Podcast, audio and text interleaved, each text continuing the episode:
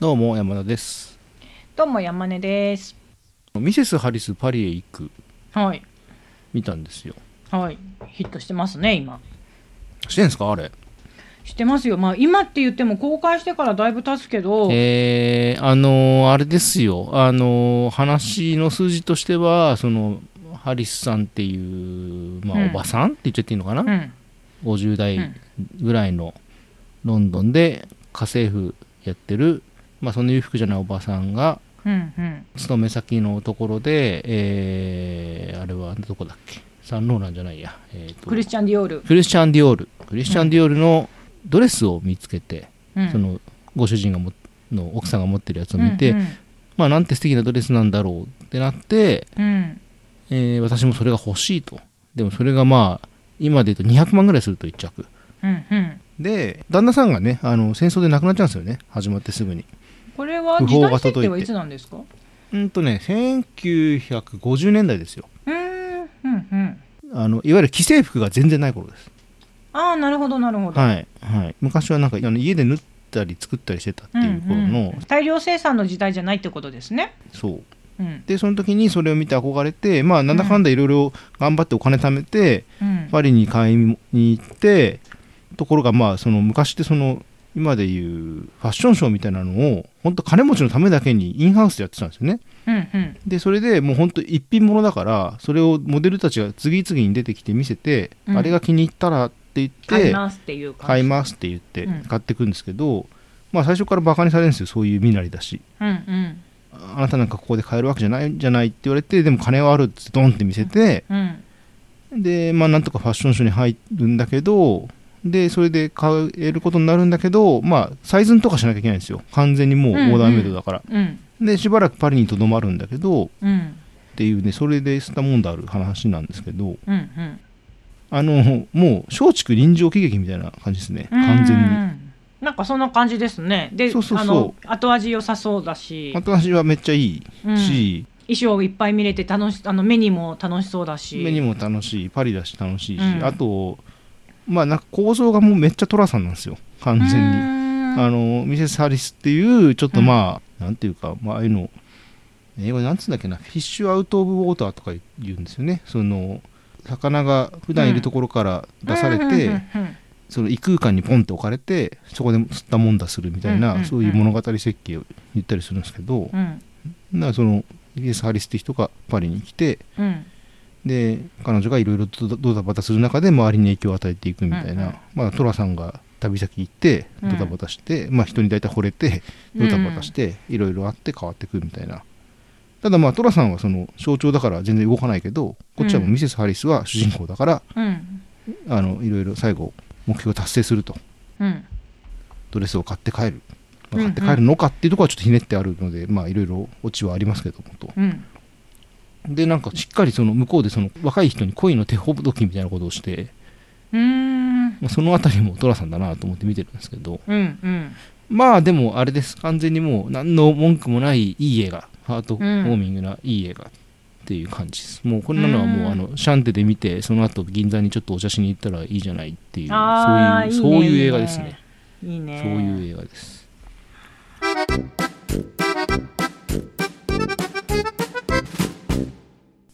上のことはねえんだよなミセス・アリスパじゃあねあの今シャンテでっていう話が出たからシャンテつながりの話をしちゃっていいですか、あのね、嫌いじゃないんですよ。嫌いじゃないし、うんなんていうか、その、んまあ、たまに見返していい映画だっていう話なんですよ。っうんうんていう感じ。すごく好きな人がいても別におかしくはない。うんうんうん。あでもあの衣装見るだけで楽しそうそうね。まあ、衣装もさ、その、一品物は作っていくから、やっぱ、ここ一番でしか出てこないじゃ出てこないそっ。かそっかでもあの予告とか見る限り、うんこのミセス・ハリスのその、服があの小花柄小花プリントのうん。ブラウスとか、はいはいはいはいそういうのだけでもまあ、そういうのはね。うん、うん素敵だなって思うしあの誰も不幸不幸にならなさそそう、すごい、あの、めっちゃ名女優ですよね、この方。うん。あの、イギリスの。顔がね、あの、日本でいうと千秋さんにそっくりなんだ、芸能人の。ああ似てる似てる。確かに。めっちゃ似てんですよ、う誰か似てうんな、誰か似てんなと思ってずっと見てたけどそこだったと思って、確かに確かに、ええ。もうシャンテらしい映画です、うん。シャンテっていうのはもう東京のねそういう。そうですね。こういうこういう映画がかかるところと言ったらもう。ちょっと上品なええマダムが行く。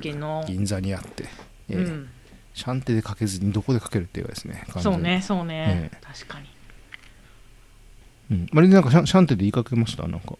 ああそうそう。であの私はこの間シャンテで映画を見てきて久しぶりに、ほう。えっと、だから年明けで最初の映画か。ほう。ドキュメンタリーなんですけど。はいはいはい。モリコーネってあの映画音楽のエエンリオ・モニモリコーネのドキュメンタリー映画を見てきたんですよ。それがまあシャンテで、イタリア人ですよね？そうです。あのイタリア人で、えっと、だっけな、2、3年前に亡くなったんですけど、えっと、有名なので言うと、ニューシネマ・パラダイスのサントラとか音楽とか、あと、まあ、マカロニウエスタンですよね。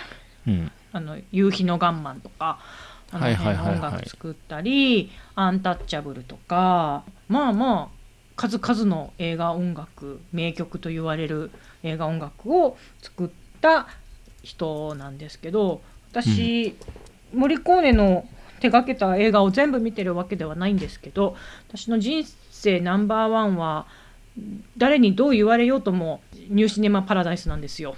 あそうなんですね。まあまあまあ、はいあのもうベタと言われようがいやいやいやいや。なんて言われてもめちゃくちゃ好きなんですやっぱり。うんうんで大好きででもあれは映画全体も好きなんですけど音楽もすごく好きでうん。うんあの初めてあの映画を見た時にななんて綺麗な音楽なんだろうってうん。でそしたらエンリオ・モリコーネのやつだったっていううんことでまあそんな彼のドキュメンタリーをニューシネマ・パラダイスのうん。監督のジュゼッペ・トルナトーレが監督したっていうことおでう。すごく楽しみにしていてで、まあ、見に行ったんです。うん。いやこれがね本当によくて。ドキュメンタリーで。ええあの長いんですよ。あの私ね上映時間とか知らずに見に行って途中からだんだんお尻痛くなってきて、あそんな長いの？多分ね2時間半ぐらいあるんじゃないかなあれ。ああまあまあまあ。そうあれ随分とお尻痛くなってきたけどこれ長いの長いのかなとかって思ってたらどうやら長いんですけど、うんうん。で、えっと、このドキュメンタリーは、まあ、モリコーネの存命中に結構長時間にわたるインタビューをしてたみたいで彼本人へのドキュメンタリーとかあとまあまあ周辺の人々一緒に仕事した監督とか、あと、うん。評論家もいたかなとか同業者の人とかうん。あと、彼の同じ大大学？あの音楽学校で勉強してて、彼もともとクラシックの勉強をしてた人なので、あへのー彼は映画音楽の方に行ったけれどもその、うん同じ音楽学校で勉強しててクラシックとかそっちの方に行った人にインタビューしたりとかっていうそういうので構成された映画なんですよ。もうあの彼本人へのインタビューのところはこの映画のこの音楽はこういう風に作ってるっていう本人による解説がありあった上でうんうんその曲をちゃんとシーンとともに見せてくれるからめちゃくちゃ面白いんですよ。へえであのあこの曲もそうだったんだと思うところもあったりとか専門用語もいっぱい出てくるからその辺は私わかんないんですけども、そういうのも聞き流しても全然平気な感じででそのね本人によるこういう意図でこういうふうに作ってるっていうような解説とかはやっぱりすごく面白い。あのなかなか耳にすること目にすることってあんまりないからうんうんうん。それはねとてもとても見応えがあってでなんだろう。途中泣いちゃったんですよね。別にそんな感動的なエピソードがあるとかでもないんだけどなんかな、あの 2, 2回ぐらい泣いて1箇所はもうパブロフの犬状態で、ニューシネマ・パラダイスの音楽が流れると泣いちゃうっていうの感じだからそこはまああれノーカウントなんですけど、まあうん、見ててねなんだろう。なんか泣いちゃったんだよな。あのこういう風なところに感動したとかじゃないんですけど、うーん。うん、でトータルでいくとあモリコーネの音楽って音楽に包まれているあの音楽に抱きしめられてるような感覚になる幸福感に満たされるなこの人の音楽ってっていうのをうん最終的にすっごい感じてうんとってもなんか満たされた気分であの見終わりました。音楽に抱きしめられている。うん、なんか包み込まれているような感じにななる。そういうあの幸福感を与えてくれるな森コーネの音楽ってって思いました。へえなんかねあのやっぱあんまり詳しくは知らないけどちょっとノスタルジックですよね。